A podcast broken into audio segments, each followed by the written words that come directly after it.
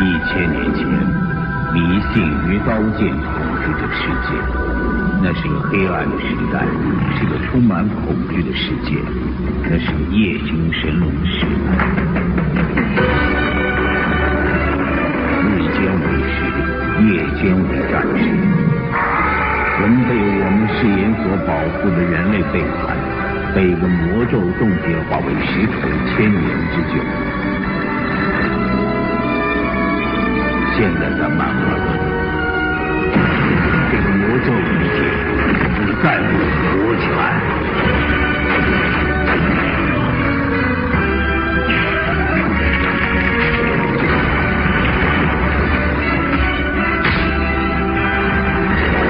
我们是夜晚的保护者，我们是夜行神龙。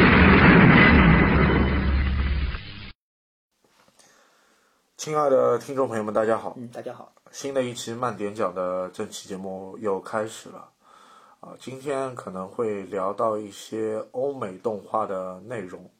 为什么会聊到一个欧美动画的内容呢？其实挺有意思。啊、前段时间我刚刚是去过上海迪士尼嘛，然后看到迪士尼的一些就是就是烟花嘛，烟花里面有美女与野兽的一个画面。然后我就想到了我们当时小神龙俱乐部里面放的一部啊、迪士尼的动画片，嗯它的名字叫《夜行神龙》。我不知道洒脱有没有印象？有这个最早应该是我是觉得这部电视就是这部动画片的话，我觉得可能当时的话我看不太懂，而且的话，它跟我们小时候其他看的其他的一些动画的话，无论从剧情，包括无论是日本或包括国内，或者甚至于美国的话，它完全就是不一样。它的风格的话，其实很压抑，真的是很压抑，而且就是不是一个构架结构里面的一个动画片，对而且基本上都是在黑夜当中，我们的主角夜行神龙才登场。对，而且他跟蝙蝠侠也不一样。你看蝙蝠侠的话，他一直可以战胜他的对手，但是你会看到夜行神龙的话，他其实各方面的话都很纠结。他也不是，说实话，他不是很强，只不过有可能就是比正常的人稍微强壮一点。他会有也会面对很多问题，甚至他有一个致命的弱点。呃，这个内容其实分两块吧，嗯因为夜行神龙自身就是，呃，我们这个片子当中的另一个重要的载体嘛。对，因为它有自身弱势的地方，就是嗯它白天它是一尊石像，晚上了它可以变化为夜行神龙。嗯夜行神龙本身就是石像鬼，对对对，它其实英文的一个名字其实是这样，只不过可能是我国台湾省的话，当初翻译的时候的话，因为美观或者怎么样，把它翻译成夜行神龙，但是这个翻译我觉得是做的很好。夜行神龙自身就是在飞行的状态下，它是没有升力的，嗯对它它只能借助空气的气流和翅膀进行滑行。对对对，嗯，怎么说呢？这部，呃，这部的话，动画片的话，我个人觉得的话，它是承载着真的是很多的一些东西，甚至是它，呃，迪士尼的话，野心的话，它是把很多的神话，包括其中有古希腊的神话、圣经里面的，甚至有北欧的神话、德国的神话，都会串在里面，甚至有一些东方的一些元素都会在里面。它夹杂了文学气息的内容也很多，就是莎士比亚的《麦克白》的人物，对啊、包括什么《仲夏夜之梦》里面的人物也有，对啊还有维京海盗的故事，但主旨的话，就是你刚才说的美女与野兽，美女与野兽，嗯，呃，这个美女伊丽莎，伊丽莎也是我们有色人种嘛，对，呃，那野兽就是我们歌利亚，歌利亚，但是歌利亚这个名字其实也是圣经里面的一个巨人的一个名字，而且你有没有观察到歌利亚这个名字其实不是他自己要叫歌利亚，而是人类给他起的一个名字。其实人类觉得你这样的石像鬼的话，在当时的话，可能就是有原罪在里面。虽然你很强，虽然你可以保护我们的城堡，但是人类对他还是很有戒心的。对人类对它也有戒心，但是它最大的这一个问题，就像我刚刚说的，他们也需要人类的保护。对对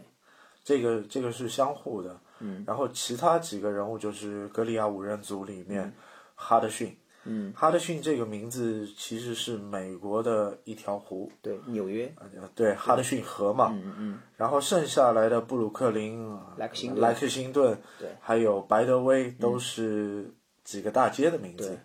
呃，莱克星顿的名字就更有意思了。其实，在二战的时候，美国有一艘航空母舰就不叫莱克星顿号，对，包括像美国好像是莱克星顿枪声嘛，就是美国独立战争也是因为这个地方的话爆发的。而且这个其实怎么说呢？它它圆的比较好的一点就在于那些其他的一些夜行神龙的话，他们其实一开始是没有名字的，只不过他们经过了一些几百年之后的，就是几百年后的魔法的一些破咒之后的话，来到美国随便就等于说起了一个名字，就有点像日本明治维新就对起名字一样。后来他自己起名字的时候，他就说：“哎，我叫布鲁克林哎克劳对对对那我就叫莱克星顿吧。对对。不过，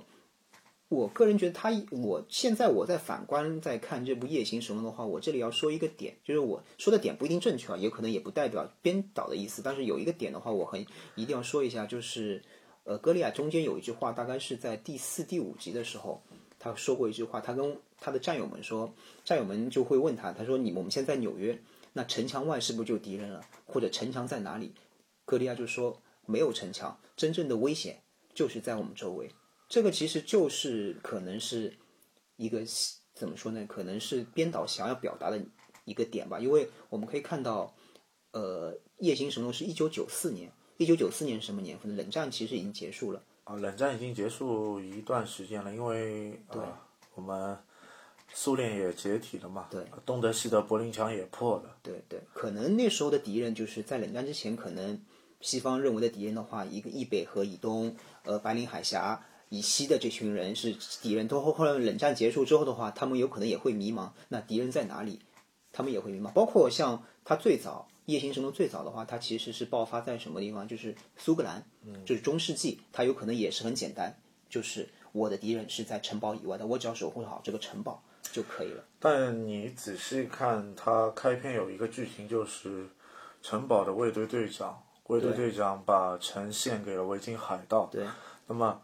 这个内容其实也赋予了歌利亚说这句话的那个暗喻。对对，城堡就内部攻攻破的。对，是内部被攻破呢。那么我们的敌人就在我们身边。对其，其实也是反观这个整句啊，嗯，呃，身边并没有一个好的人类的朋友。对，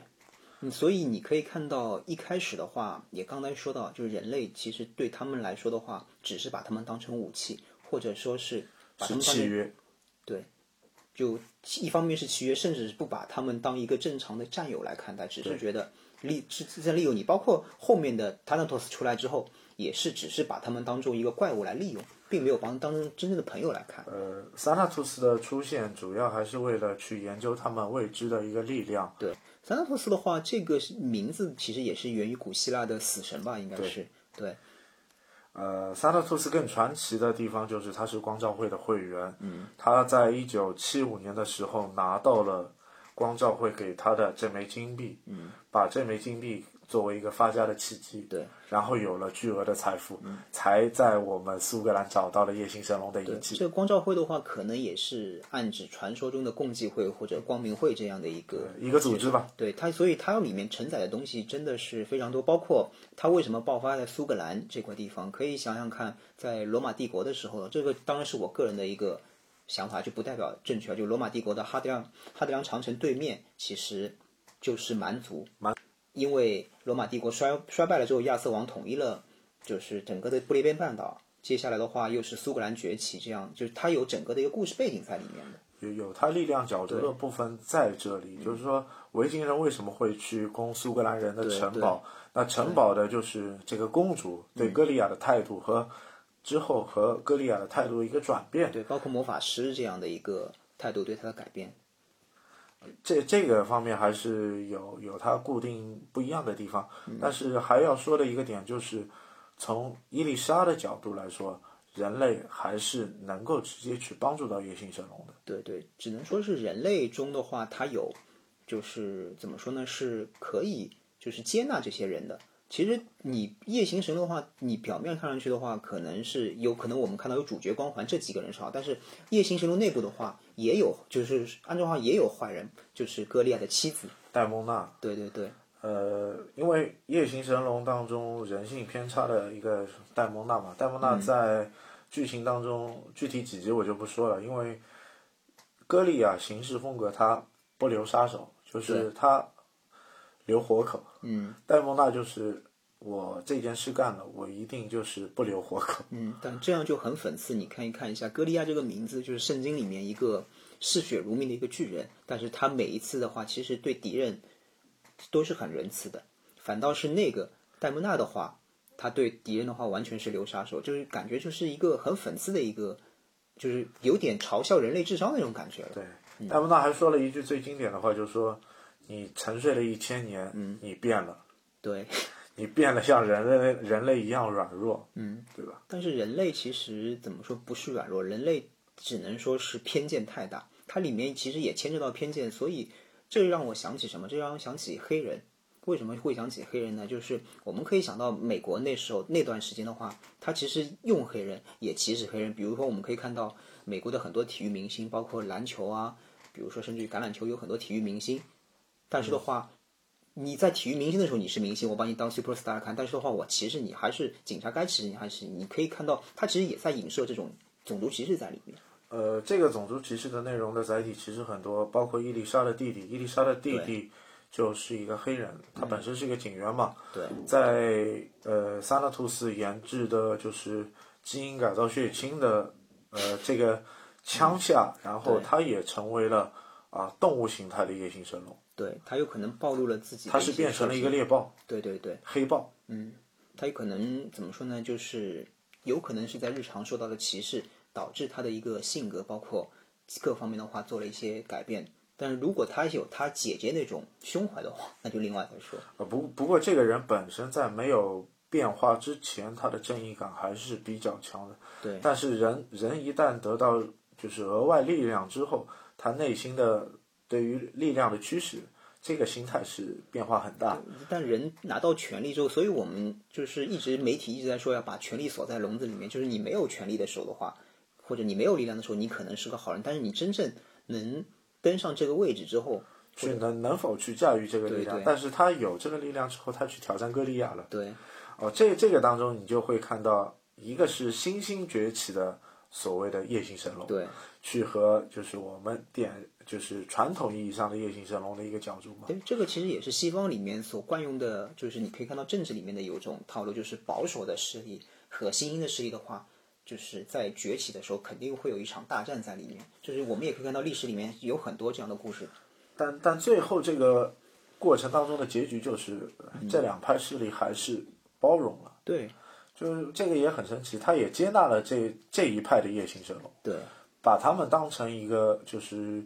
似乎就是一个血血脉的姻亲一样。对，你可以看，其实叶星辰的话，你如果从我如果我从现在的角度，如果从现在历史看的话，其实你可以看到，呃，美国和英国的历史也是一样，你可以看到，比如说英国有可能就像歌利亚一样的一个保守的一个势力，美国的话就是那种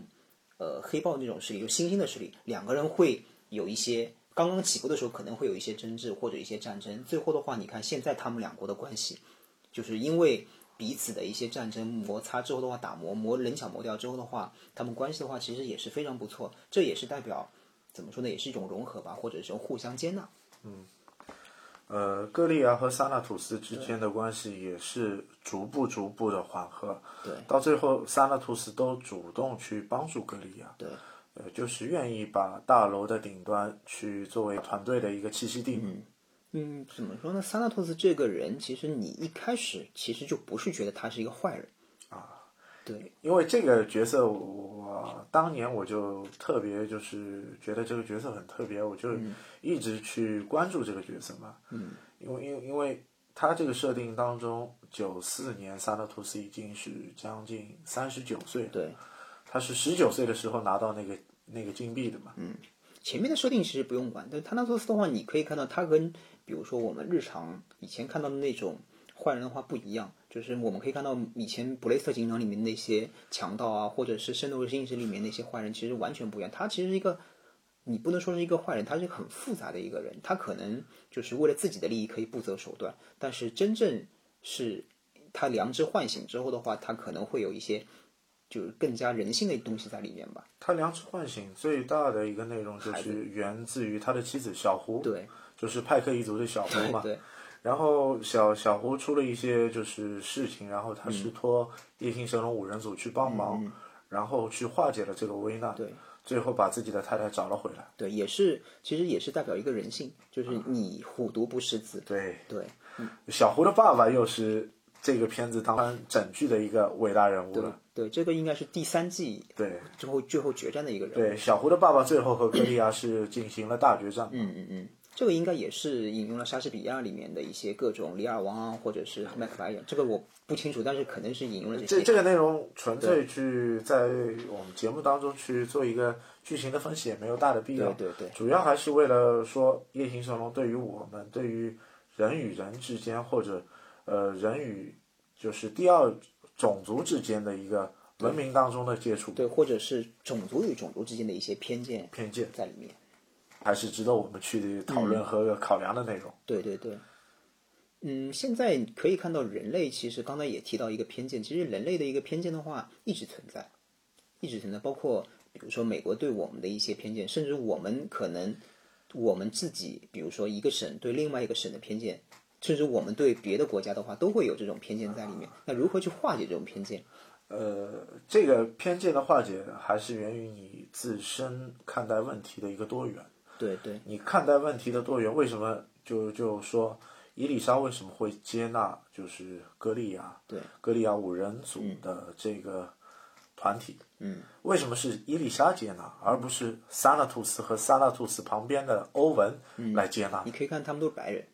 对呀、萨拉图斯其实不是白人，对。他也是应该是拉丁裔或者是有色但人是萨纳托斯，你可以看到他是一个光明会的一个一个成员。对一个成员，作作为这个会的，精英阶层。那么他开始是初级会员。对对作为一个入会的会员来说，他一定是有权利嗯和、和一定实力的人。对，他其实桑德托斯可能跟他的一些幼年教育有关系。他因为从小接受的其实就精英教育。你刚才说到初，虽然他是初级会员，但是他的初级会员其实已经是一个，只能说是你精英入门，就是一个很高端精英才能入门这个光明会在里面。之后的话，你可以看到另外一个伊丽莎的话，她其实等于说是一可能是蜥蜴或者是非裔的，就是等于说混血嘛。她可能在从小受到的影响的话，就是她可能也是被歧视的，所以当她看到歌利亚的时候的话，她可能会产生一些共鸣在里面。呃，伊丽莎，呃，看到歌利亚有共鸣，也有原因，也关于他的这份职业，对他是做警察的。对对，但是你这个也就涉及到很蹊跷的一点，就是说美国的警察的话，他其实对于有色人种的话。歧视的话，一直出于出于有争议的一个情对况。，出于有辨识力的地方，就是说，包括伊丽莎的弟弟，他也是警察。对这这个就是说，他们有色人种对于歧视反而并没有那么严重。对，因为他们本来就是他们能感同身受一点，就是我被歧视的话，那我可能会想他的一个会去设身处地想，但如果你可以换成一个比如说 WASP 的白人警察的话，怎么说呢？就感觉这个剧情的话就有点说不通，或者是你嗯没啊可法可去。可能就是因为像《不见不散》剧情当当中的，嗯，趴下，对对对对对，啊就这个就是怎么说？这就是迪士尼做的一个细致的地方，或者迪士尼它有更深层的含义要跟大家去说。呃，这一块当中其实还有一个内容，可能你不知道你关注到，嗯夜行神龙五人组》里面也有人想融入人人类的对环境，对对有的人可能是自身去融入到人类的群体或嗯者一些活动或者是运动当中去融入群体，嗯而有的人可能是通过一些载体或者是媒体上的载体来融就入莱克辛顿很喜欢看电视那种，对吧哈德逊很喜欢看电对视对，莱克辛顿是很喜欢就是科技啊、天文啊嗯这方面。布鲁克林喜欢模仿人类嘛，嗯，对。开摩托车。嗯，怎么说呢？这其实就是怎么说，就是等于人类的文化是有优势在里面的。就好比说我们中华文化吧，为什么我们一直可以就是接纳其他的民族在里面？因为我们的文化的话实在太强，包括日本当初在我们强盛，日本也学我们，韩国也学我们，包括匈奴什么也学我们，其实是一样，因为我们的文化太强。其实人类真正强大的就是在这个里面体现的话，其实就是美国体现它体现的就是我的一个强大的文化，就是你看，连夜行神龙就食香鬼的话都能被我的电视剧也好啊，被我的美食也好，被我的那种穿着打扮给吸引住，它其实也是想表达这一点，对，不断的去模仿嘛，对。模模模仿动作啊，各方面的东西去做。嗯包括萨拉图斯还做了一个歌利亚的，就是同比例的一个机器人。 对对对最后自己是穿上了这个这这套盔甲，对然后和歌利亚进行对战嘛。对，人类是崇拜夜行神龙的力量，力量但是夜行神龙的话，他们是崇拜人类的一些，比如说更精神上面的东西，或者物质上面的对，一些或文化。者是精神上的文明啊，对或者是记载的那些文字和历史。对，这这个这个其实我们又要回到西方历史，就是我虽然不是西方历史专家，就是我们可以看到蛮族他们可能是更喜欢，比如说呃我们中原文化的一些东西，或者是一些西方的一些更文明的一些东西，他们向往的是这些，但是呃我们就是那些比如说人的话，他们可能更向往的是他们的力量，其实就是互等于说是一个互相补，就是等于说是互相崇拜的一个阶段吧。其其实说的更简单一点，维京人攻打这个日落的城堡，其实为了什么？是为了财富。对，啊、领头的那个维京人也是为了这个财嗯富，包括他血脉系统的一个就是派克一族的老大，嗯，他是因为自己训练或者是派克一族这组人，他觉得我们的实力还不错，我们在电视上出名了，我们可以去挑战一下夜行生物，嗯对对对然后就有了这个后来派克一族的剧情嘛，嗯嗯，这个就是人人类自自我的一个内心膨胀，对。他觉得我有这个实力把这个东西拿下来，嗯，我就要去干一干，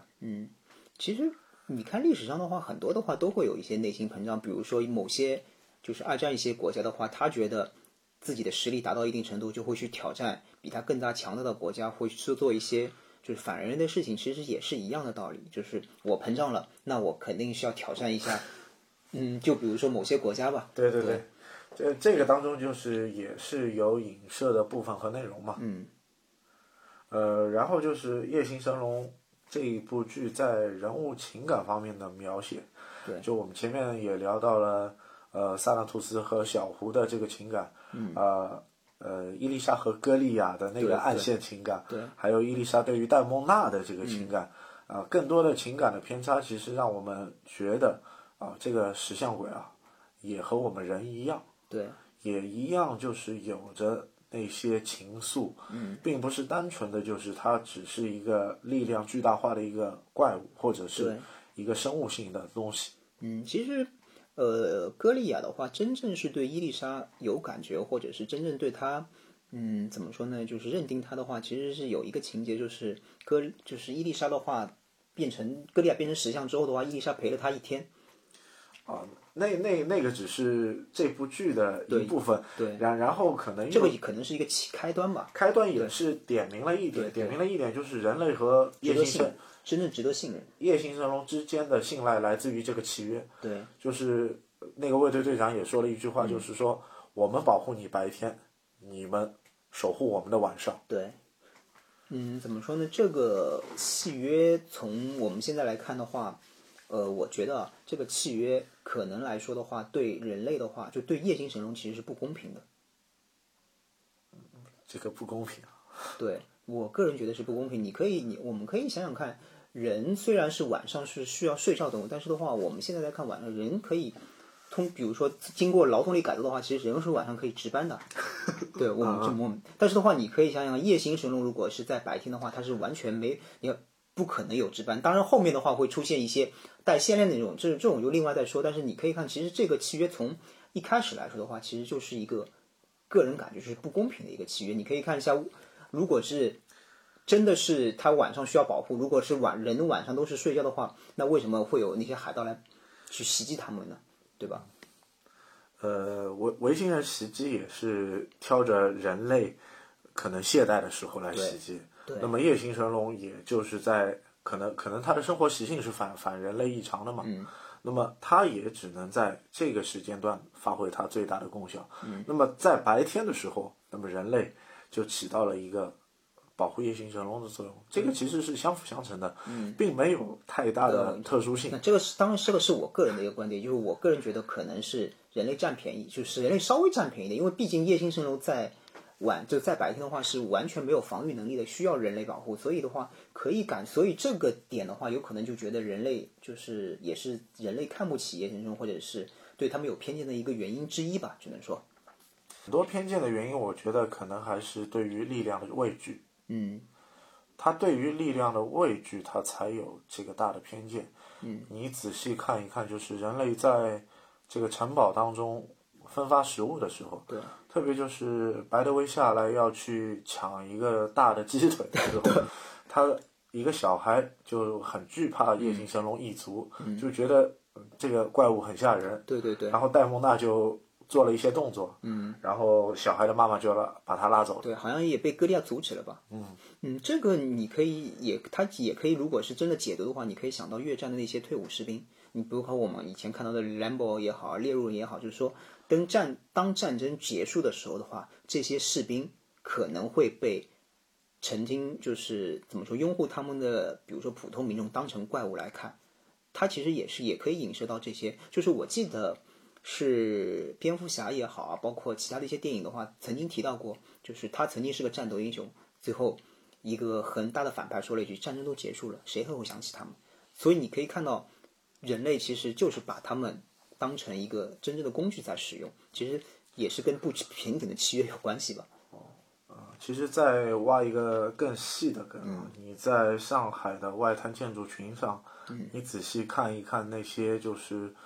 顶楼的那些环柱，对环柱上那也有夜行神龙的标志。这个我还看过，其实这些石像鬼或者怎么样，其实是整个中世中世纪西方建筑标配的一个东西，它可能是用来排水，对，用来排水或者是防止它这些脚部的一些风化用来作用，甚至是呃有传言说是用来比如说辟等于说邪啊辟邪这样的吧，就跟我们其实门神是一样的。呃，因因为我在嗯就是上海博物馆门口，我记得有一个标志性的建筑就是龙生九子嘛，嗯嗯，对，龙生九子什么辟邪天路啊，对对对李稳啊，就是这样的龙的九种，嗯，龙的九个孩子嘛，对，九种形态嘛，嗯，这个九种形态其实也是挺有意思的，嗯，那么夜行神龙所有的形态其实它也是不一样的，对，有比如说有胖有瘦，就我们对只能说对吧？对它它各种各样，包括你人物个性，其实也有不同方向的一个塑造，嗯，但是它本性的这个善和恶可能就天生天生的，对，但是戴梦娜的恶其实也是有它固有的一个原因。对，他其实对人类有偏见，这个这个偏见如何去走回来，那也需要事情的经过嘛。对，一方面的话，可能是自己的孩子，就是被人类的话给残，他以为被残害掉了。包括的话，甚至是他对呃歌利亚的感情的话，甚至被一个人类的话给抢掉了。所以这方面的话，这两方面，包括他现在对于塔纳托斯的一个塔纳斯对他的影响，导致了他走上这样的一个极端的一个道路吧。呃，这部片子在我们当时小神龙俱乐部看的时候，应该只放了两季，对，第三季的十三集， 其实我们并没有一个大的认知。但是当年的时候啊，因为我们放的时候差不多九八年才放，其实在九四年的时候，迪士尼出过一套就是类似剧场版的 VCD，、就是把第一集到第五集的剧情，就是苏醒里面的一二三四五，嗯对合成了一部电影。对，这个你可以看到，它其实更像一个美剧，嗯，对吧？第一季、第二季，它其实也很就是怎么说呢，很长的一个故事在里面，而且它层层相扣，每个人就是包括你《维京海盗》里面的每个人，就是到后面他也会出来，就感觉的话，它不像一个迪士尼以前那种系列剧那种感觉，就是它是一个很长的美。不过我那时候没看，就是没看全，因为。可能是大陆引进的或者怎么样的话，就总觉得今天看了这一集和那集对不上了。呃，一个是对不上，一个然后就是在播放的过程当中，它的排序有点问题，对，有可能是被图案或者不知道什么原因。有有点问题，就是前前后连不上，甚至更奇怪的就是，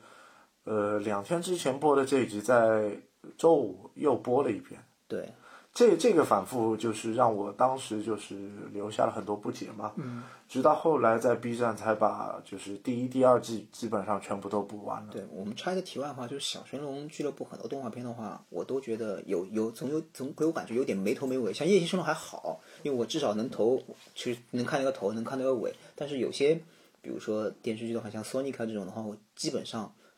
就是没头没尾，就不知道看点了什么东西，就只只当一个普通动画片来看。因为因为 Sonic 的剧情可能可能还是因为游戏先了解，但是这个片子我们最后什么结局我们其实已经也不记得了。对对对。呃，还有还有几个片子就是什么神偷卡门，对，不过当时的话，迪士尼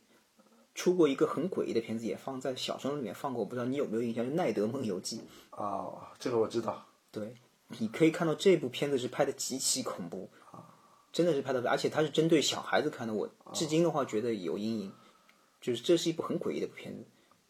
呃，小神龙俱乐部当中，我觉得像夜行神龙也好，鲨鱼侠也好，嗯，这两个同类的载体，我觉得都让我记忆深刻。还有就是神偷卡门，对，《神探卡门》更多的是智，就是你可以看到是一个等于说是智，就交织式的那种，就是他会告诉你，哎，这个一开始传送到那里，比如说到埃及有金字塔，比如你到中国长城是怎么样，他会告诉你当地的一个等于说是知挺知挺觉知识的一个载体吧。因为它有反复的，就是他要去争夺内地的一个宝物啊，或者是文物啊，然后就是神偷卡门，啊、敌对的那两个小孩要去追逐他，但是始终没有抓到他。嗯嗯，这个其实也挺诡异的，就是永远是也不能说是反派吧，永远是里面的坏人，就是得逞， 这个也挺有意思。那、还是神偷卡门作为一个主角， 这片子名字就叫《神偷卡门》哎对对对。对，你可以看到我们那时候小时候看的话，都是比如黑猫警长也好，葫芦娃也好，都把主角就叫成这种主角的名字，就嗯包括布雷斯特警啊长。布雷斯特警长啊，就圣斗士星矢啊，你偶尔看到一个反派的话，成为这部片子主角，然后特种部队那种，对吧？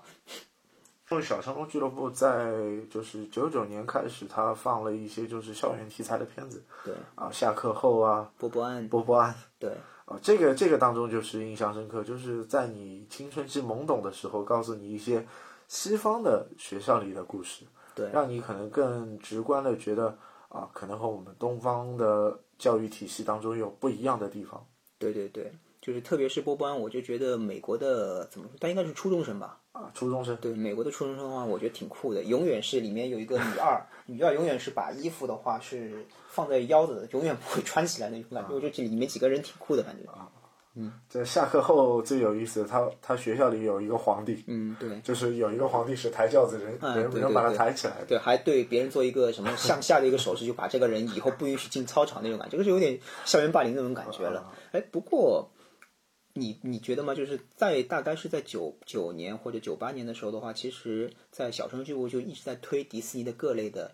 动画，包括像那个《森林泰山》也好啊，《狮子王二》也好，他一直在推，呃甚至有一些动画对片在里面。呃，迪士尼它推了很多，之前其实它一直有铺垫的就是《唐老鸭俱乐部对》，再早前就是《高飞家族》嘛。嗯，这个有可能上海播放不是因为小神龙俱乐部，因为是十四频道，对，它是《高飞家族》开始，然后是到《唐老鸭俱乐反部正一》周只有一集吧，一周一一到两集。我记得一，一周大概两集，嗯，然后周日早上会重重播，嗯，然后直到《唐老鸭俱乐部》播完之后，它播了就是海格力斯，对对对，就是大力神嘛，嗯，还有阿拉丁。对，阿拉丁和海格力斯都播了，然嗯后海格力斯当中他还有一句经典的台词，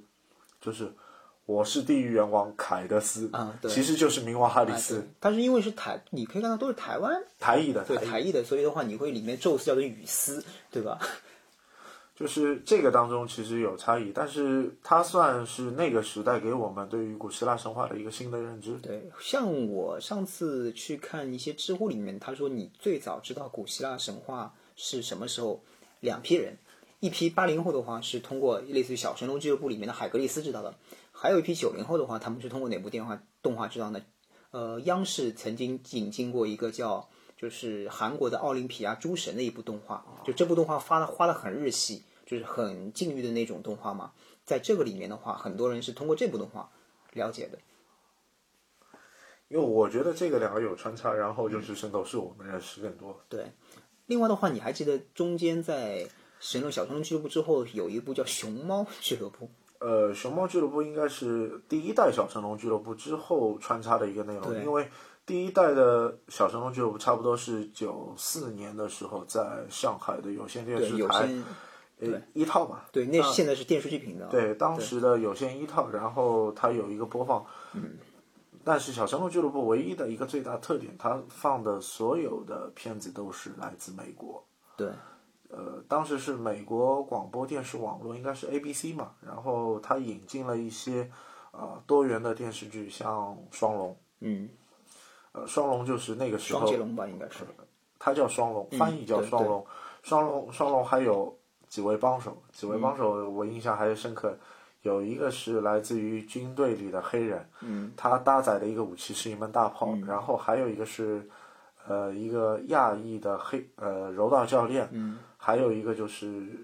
呃练功夫的，好像是练空手道的，这个又很日系的一部，很就日系美国人眼中的日系。对美国人文化的内容，他反派是日系的，对对对，但是他他就是正派的内容的两个主角是东方人，啊，一个是东方人，一个是美国人，嗯，对，一个叫比利吧，我记得。对对，嗯，另外，你就是刚才说到那个小神龙俱乐部，小神龙俱乐部，我上次看到游园社有一篇文章是讲到，其实小神龙俱乐部前最早的话就是，呃，迪士尼午后，迪士尼午后他拍的第一部电视剧的话，就是我们之前聊到的那个《唐老鸭俱乐部》，因为这部俱乐部的话，《唐老鸭俱乐部》爆火之后，才有了真正的一个迪士尼午后，包括引进中国的小神龙俱乐部在里面。呃，到我们所谓的现在就是小神龙俱乐部第二代的时候，差不多已经是九八年了。对就是胡可和直率两个搭档做主持的，已对经是九八年了。对对对，这个时间的中间大概延续了大概左右两年吧，之后小神龙俱乐部就没了。对，就是也是随着所谓的呃，可能黄金时段不能播外国的动画片，可能这个一个嗯那系列就。成龙的那部《成龙历险记》的话，是小神龙俱乐部里面的嘛。呃，《成龙历险记》应该不属于小神龙俱这乐部，个应该是我看的最后一部在电视里面看对到的，美应该漫是最后一部，就是和美漫可能和迪士尼还有关系的一个作品。也可能也跟成龙有关系。所对，嗯以成它龙的话，差不多零三零四年吧，对对对零，三零四年的时候。这个我我也是基本上是完整看完的，等于说从头看到尾。呃，中间你像你刚刚说到了熊猫俱乐部，熊猫俱乐部当时穿插是在上海的，就是二十频道，对就是东方一套嘛，嗯是九五年的夏天。对呃，然后他当时的一个主持人是贾玲娜，嗯也是辽艺的嘛，嗯，然后就是穿插了大概有大半年的时间，然后这个系列的俱乐部的内容也就没对了，，但是他放的挺有意思，他放的基本上都是也是也是英美英英有美漫，有一部有英国动画叫《泰迪》，是《泰迪历险记》吧？呃，华斯比历啊，险记，华斯比历险记华斯，我比记历得险记有一部是在这个里面放的。对《华斯比历险记》这部片子其实和上海比较有渊源，因为上海放《华斯比历险记》的嗯很是早很早，差不多九一年、九二年就。然后那个时候我不知道你还有印象吗？就是上市的就是八频道，每天早上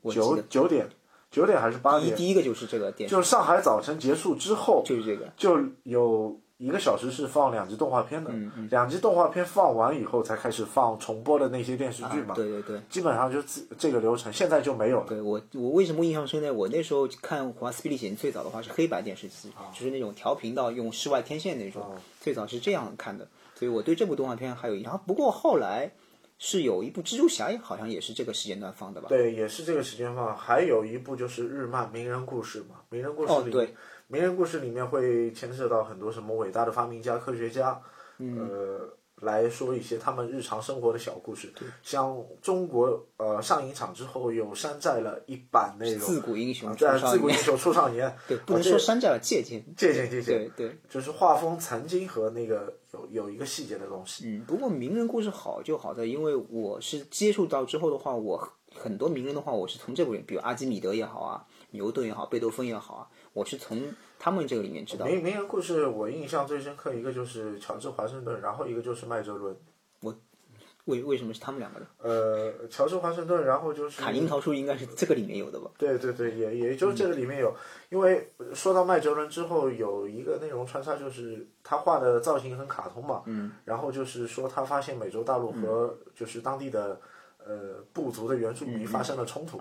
然后之后就是被挂了对吧嗯啊，挂了，这个内容让我印象很深刻。我我印象最深刻的你知道是谁吗？就是一个叫伦琴发明 X 光的，他跟骷髅有一个对话，比如说他发明骷髅之后的话，晚上做噩梦嘛，他说你反正你看到我们，你就要成为我们的一员。反正我对这段特别有意思，还有两个小老鼠那种，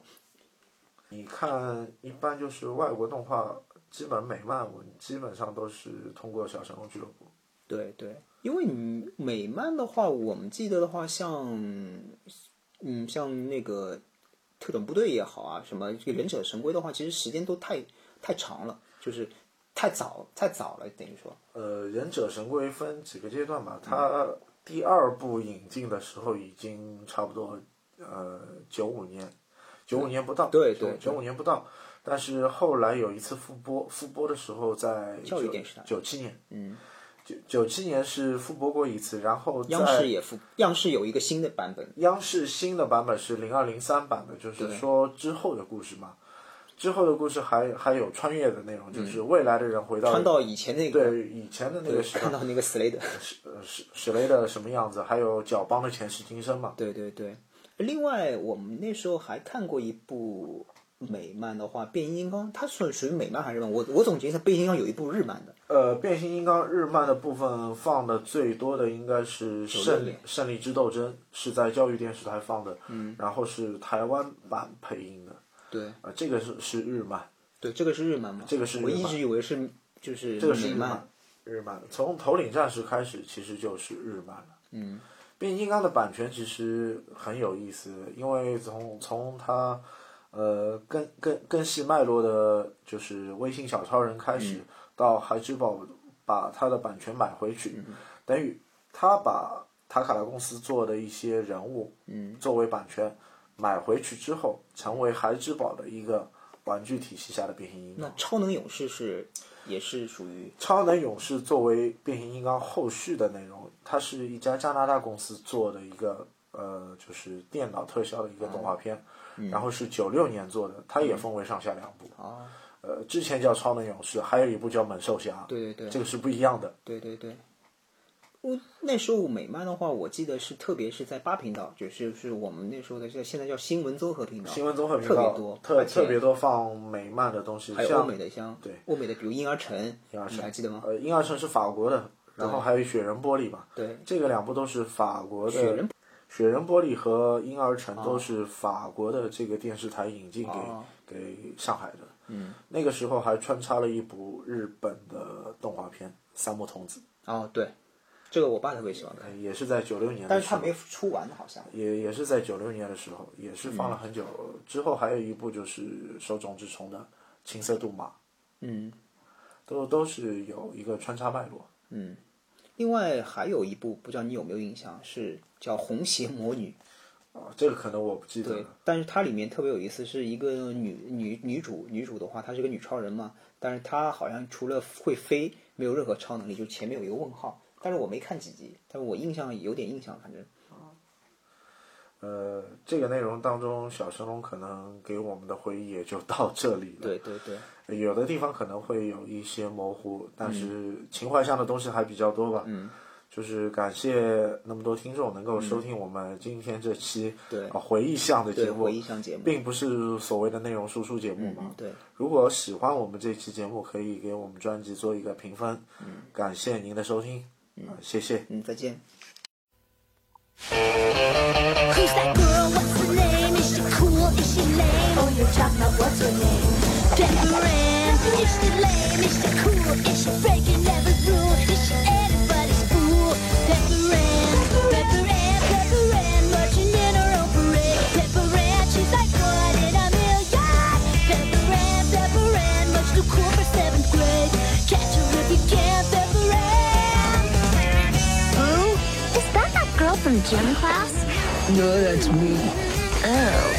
Who is she and why does she have her own song?